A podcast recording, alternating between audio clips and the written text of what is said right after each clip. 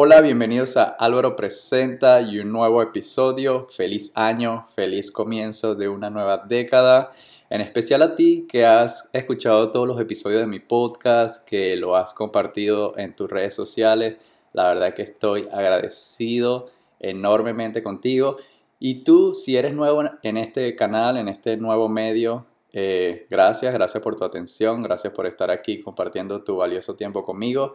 Y bueno, el episodio de hoy voy a estar hablando acerca de los deberes, de por qué es importante hacer tu tarea en casa. Y no me refiero a la escuela o a la universidad, estoy hablando acerca de la vida real cuando estás a punto de conocer una persona o cuando estás a punto de tener una reunión que puede cambiar tu vida o que puede cambiar el rumbo de tu negocio. Imagínate por un segundo que una persona te consigue una reunión con un posible inversionista porque estás buscando crecer tu negocio, estás buscando invertir en no sé en qué aspecto de tu negocio, pero necesitas dinero para potencialmente hacer más dinero. Y caminas a la habitación, caminas al salón donde la reunión se va a sostener y el inversionista, posible inversionista, te pregunta, Cuéntame, eh, ¿cuáles son tus valores y, y por qué piensas que nosotros seríamos un gran match, seríamos un buen fit y para trabajar juntos? Y tú por un instante no hiciste tu tarea en casa, que para mí es una falta de respeto, en especial en esta era donde todo es tan público, donde todo está en el internet y tú dices, nada, simplemente me contaron que tú tienes dinero y, necesito dinero porque quiero invertir más en mi negocio. ¿Tú de verdad crees que estas sean razones suficientes para que alguien te dé un cheque de 50 mil, 100 mil dólares para invertir en tu negocio? No, la respuesta es no. Elegir un, un socio o un inversionista es como elegir tu esposa, es alguien con el que vas a estar por mucho tiempo juntos, lidiando, escribiéndose, viéndose. Es si no es por mucho tiempo, es para toda la vida, si todo sale bien. Y para mí la verdad que esto es una falta de respeto, entrar a un salón, a una posible reunión o ir a una cita incluso con una mujer y no saber nada acerca de ello es una falta de respeto para mí. Entonces, no se trata de, nada más buscar dinero, se trata de construir una relación, de, de, saber los valores de cada quien, de qué es lo que tú respetas, qué es lo que tú apoyas o no.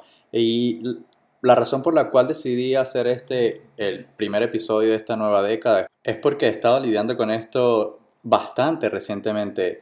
Hace un par de semanas una persona me manda un DM por Instagram. Se ve que es joven, eh, no sé, en sus 20, 19, no sé, por ahí. Y me dice, Álvaro, quiero que seas mi mentor. Tengo muchas aspiraciones de convertirme en un emprendedor. Quiero lanzar mi propio negocio. Y eso a mí me, emociona porque ese soy yo. Ese soy yo hace 5 años, ese soy yo hace 7 años. Eh, una persona motivada que quiere lanzar proyectos, que quiere sentirse bien consigo mismo. Y por un instante lo consideré hasta que dos minutos después me manda otro mensaje y me dice, pero ¿qué haces tú para ganarte la vida? ¿A qué te dedicas? Eso instantáneamente fue un no, no.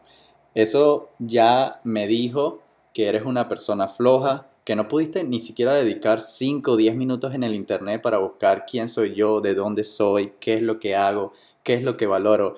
Y en especial yo, ¿no? Que soy una persona que es es pública en el Internet prácticamente hasta cierto punto.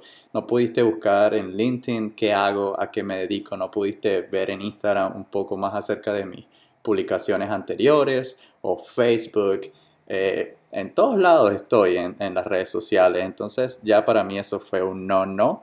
Y no es que estoy buscando ser mentor de nadie, pero si la verdad que le vas a escribir a alguien que, está, que tiene una empresa de verdad, como yo, que, que, tiene que lidiar con taxes, que tiene que lidiar con empleados, que tiene que lidiar con proveedores, clientes, estrés, demasiadas cosas. Y ese soy yo. Imagínate una persona que está corriendo una empresa de millones de dólares con miles de empleados.